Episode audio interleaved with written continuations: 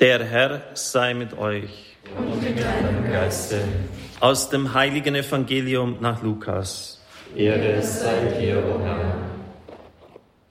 In jener Zeit suchte der Herr 72 andere Jünger aus und sandte sie zu zweit voraus in alle Städte und Ortschaften, in die er selbst gehen wollte. Er sagte zu ihnen, die Ernte ist groß, aber es gibt nur wenig Arbeiter. Bittet also den Herrn der Ernte, Arbeiter für seine Ernte auszusenden. Geht, ich sende euch wie Schafe mitten unter die Wölfe. Nehmt keinen Geldbeutel mit, keine Vorratstasche und keine Schuhe. Grüßt niemand unterwegs. Wenn ihr in ein Haus kommt, so sagt als erstes Friede diesem Haus. Und wenn dort ein Mann des Friedens wohnt, wird der Friede, den ihr ihm wünscht, auf ihm ruhen. Andernfalls wird er zu euch zurückkehren. Bleibt in diesem Haus, esst und trinkt, was man euch anbietet. Denn wer arbeitet, hat ein Recht auf seinen Lohn. Zieht nicht von einem Haus in ein anderes. Wenn ihr in eine Stadt kommt und man euch aufnimmt, so esst, was man euch vorsetzt. Heilt die Kranken, die dort sind, und sagt den Leuten, das Reich Gottes ist euch nahe. Evangelium unseres Herrn Jesus Christus. Lob sei dir, Christus.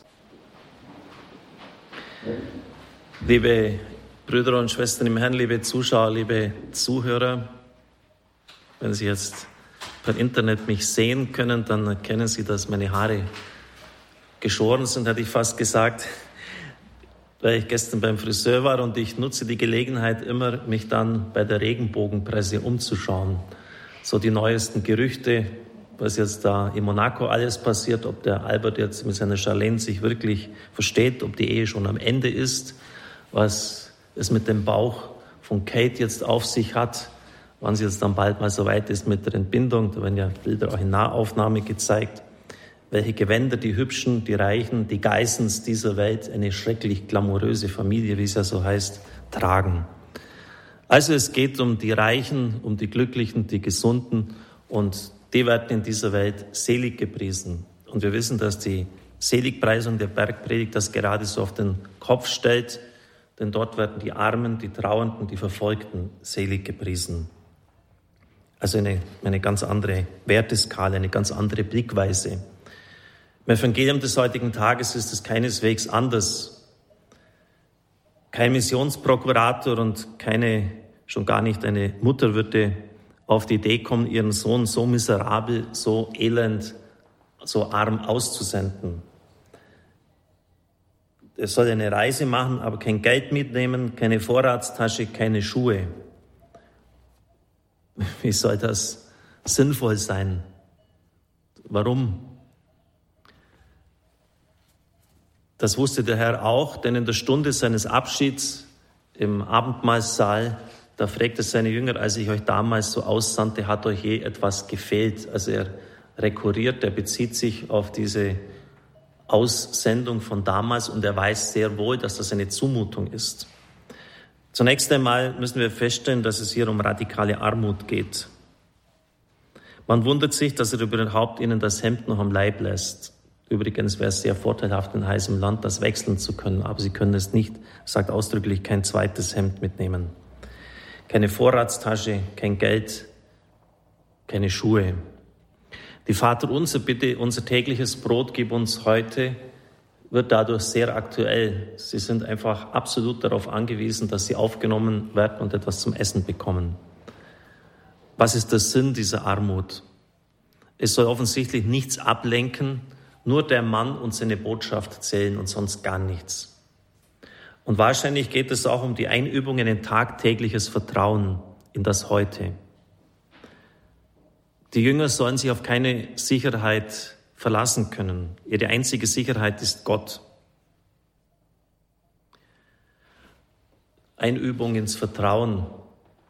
Dieses Exerzitien hatte der Herr mit seinem Volk Israel in der Wüstenwanderung auch gemacht. Sie bekamen das Manna täglich. Wer es gehortet hat, bei dem ist es verdorben. Am Sabbat hat der Herr dann die doppelte Ration gespendet. Irgendwie doch interessant, oder? Weil das auch mit dieser Stelle zu tun hat, nur für den heutigen Tag. Dietrich Bonhoeffer sagt, in diesem Wissen, dass ich für den heutigen Tag die Gnade bekomme, um ihn bewältigen zu können, müsste eigentlich alle Angst vor der Zukunft verschwinden. Wir wissen auch, dass Antonius und sein Ordensvater Franziskus die Armut sehr radikal gelebt haben, diese Bedürfnislosigkeit und der jetzige Papst ja auch das sehr von seiner Kirche wieder einfordert. Dezidiert sagt er so, ich will eine arme Kirche, die für die Armen da ist. Das stellt natürlich viele Fragen auch in unseren Lebensstil, auch an die Kirche in unserem Land. Ich denke etwa an einen Mitbruder, der mir kürzlich sagte, dass im lateinamerikanischen Land drei Priester ihren Beruf an den Nagel gehängt haben. Aus dem einfachen Grund, weil die Gemeinden so arm sind, dass sie einfach schlichtweg nicht leben konnten. Sie hatten nichts zum Beißen. Jetzt hat jemand aus Deutschland äh, die finanzielle Unterstützung für sie übernommen und überweist ihnen jeden Monat 150 Euro, sodass sie ihren Taxifahrberuf wieder aufgeben konnten und wieder ihr priesterliches Amt ausüben können. Ich glaube, solche Beispiele muss man immer irgendwie im Hintergrund haben, auch bei uns, wenn bei uns Kirche etwas investiert. Und man muss sich schon auch sehr kritisch fragen, ist das wirklich notwendig? Dieses Haus, diese Einrichtung, dieses Auto, dieser Lebensstil, diese Kommission im Hinblick auf solche Situationen, dass mit, mit sehr wenig Geld sehr vielen anderen Ländern Gutes bewirkt werden kann. Wegen dem brauchen wir nicht erbärmlich daherkommen, aber es ist schon vieles an überflüssigen, um nicht zu sagen Luxus, was man sich durchaus sparen könnte. Es fällt auf, dass sie keine Schuhe an den Füßen haben, als sie ausgesandt werden. Im Gleichnis vom verlorenen Sohn heißt es, zieht ihm Schuhe an die Füße an. Schuhe sind Kennzeichen des freien Mannes, der Sklave geht barfuß. Schuhe machen aus einem Gejagten einen Jäger. Warum? Nun, wenn Sie schon mal in Palästina waren, dann wissen Sie, wie es dort beschaffen ist von der Geografie her. Da gibt es die judäische Wüste, da gibt es viel Gebirgslandschaft und das ist alles sehr karstig. Ohne Schuhe kommen Sie da keine 100 Meter weit. Keine 100 Meter. Seit den Makkabäerkriegen, erstes, zweites Jahrhundert vor Christus, als die Juden gegen die syrischen Eroberer gekämpft haben, haben sich die Freischärler immer, die Partisanen, die Guerilleros, ins Gebirge zurückgezogen, vor allem in das judäische Gebirge, die judäische Wüste und haben von dort aus, aus diesen zerklüfteten Gebirgslandschaften heraus operiert.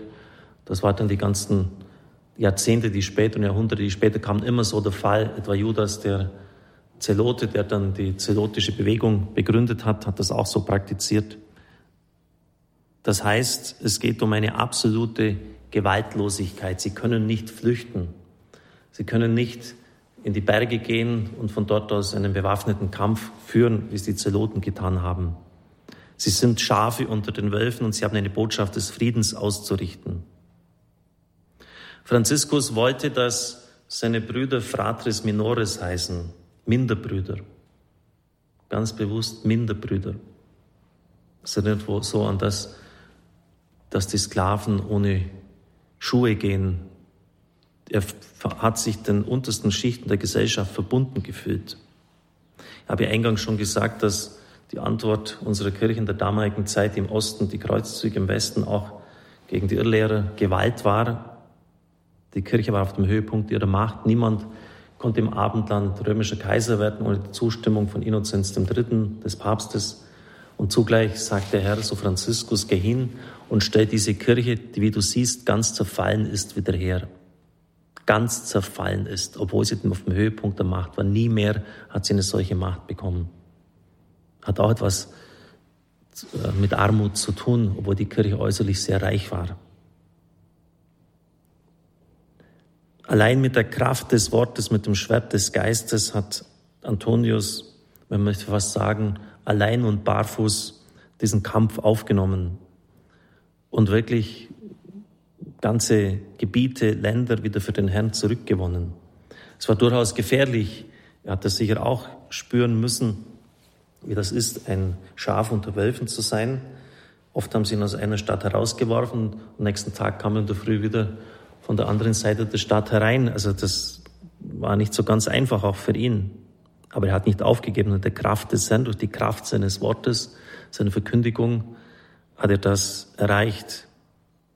Absolute Friedlos, absolute Friedfertigkeit. Keine Schuhe wie Sklaven, keine Gewalt, keine Fluchtmöglichkeit, scharfe Botschaft des Friedens. Trotzdem sie äußerlich so arm sind, werden sie mit einer gewaltigen geistlichen Autorität ausgerüstet, mit der Vollmacht zu heilen. Es heißt ausdrücklich, heilt die Kranken, die dort sind. Das schließt sich an, es wird aber nicht jetzt im Evangelium des heutigen Tages erwähnt, dass sie auch Macht haben über die Mächte der Finsternis. Sie freuen sich, sie kommen zurück, sogar die Geister gehorchen uns. Sie wissen ganz genau, dass das Mächte sind, die uns Wesen aus Fleisch und Blut unendlich überlegen sind.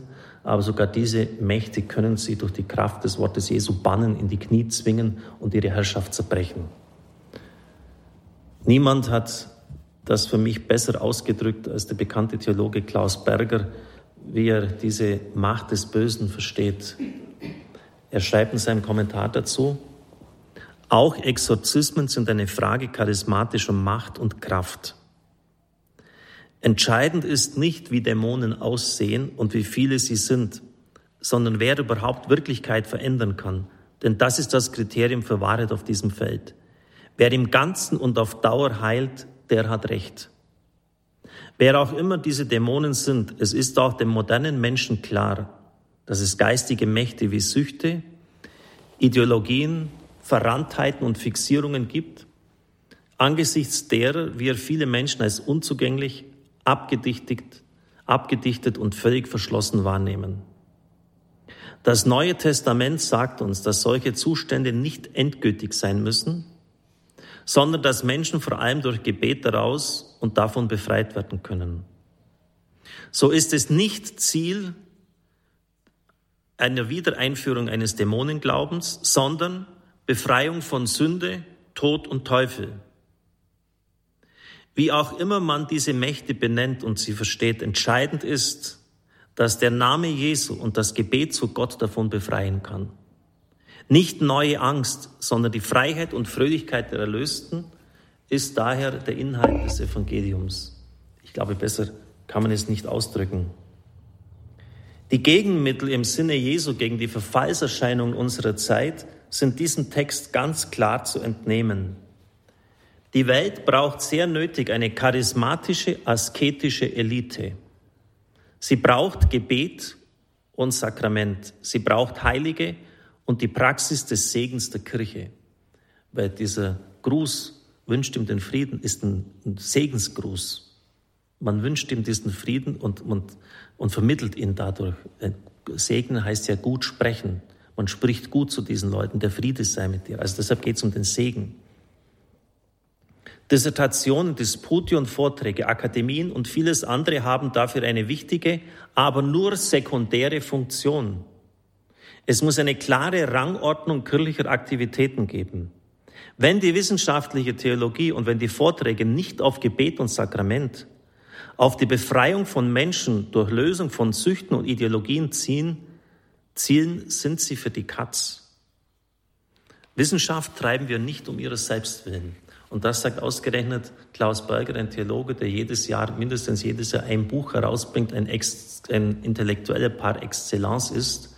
Ich finde das bemerkenswert. Er sagt, es ist alles wichtig. Hat sein ganzes Leben dem Neuen Testament und das nach Forschung verschrieben, auch die die, die Texte wieder aus dem Griechischen übersetzt und, und, und ist permanent auch auf Vorträgen unterwegs, auch bei Radio Horeb zu hören. Und er sagt, das ist alles wichtig. Wir brauchen ganz klar eine, eine gute, eine solide Theologie, ist aber letztlich alles nur sekundär. Ziel muss es sein, Menschen von Süchten und Ideologien zu befreien, Menschen zu heilen. Ziel muss es sein, Segnen, Gebete, Sakramente den Menschen zu spenden. Wir brauchen dringendst eine charismatische, asketische Elite. Und genau das, genau das hat Antonius von Franziskus als Auftrag bekommen. Es ist ein einziger Brief des heiligen Franziskus an Antonius überliefert. Dem Bruder Antonius, meinem Bischof, wünsche ich, Bruder Franziskus, Heil. Es gefällt mir, dass du den Brüdern die heilige Theologie vorträgst. Heilige Theologie. Franziskus hat durchaus Wertschätzung davor gehabt. Wenn du nur nicht durch dieses Studium den Geist des Gebetes und der Hingabe auslöschest, wie es in der Regel steht. Also hier die Hierarchie ganz klar. Er soll die Brüdertheologie lernen, aber achte darauf, dass der Geist des Gebetes und der Hingabe nicht ausgelöscht wird. Theologie hat keinen Selbstzweck in sich. Auch das ist natürlich wieder eine ganz wichtige Botschaft für die heutige Zeit, für uns, für die Kirche, worauf es wirklich ankommt. Praktizierte Armut, Bedürfnislosigkeit, absolute Friedfertigkeit, keine Gewalt, aber ausgerüstet mit einer unglaublichen Vollmacht, Gebet um Heilung, Befreiung, Lösung von Züchten, von Ideologien, zerbrechende Macht des Bösen über die Herrschaft der Menschen. Das muss das Ziel sein. Das sagt uns der Herr und sonst nichts anderes. Amen.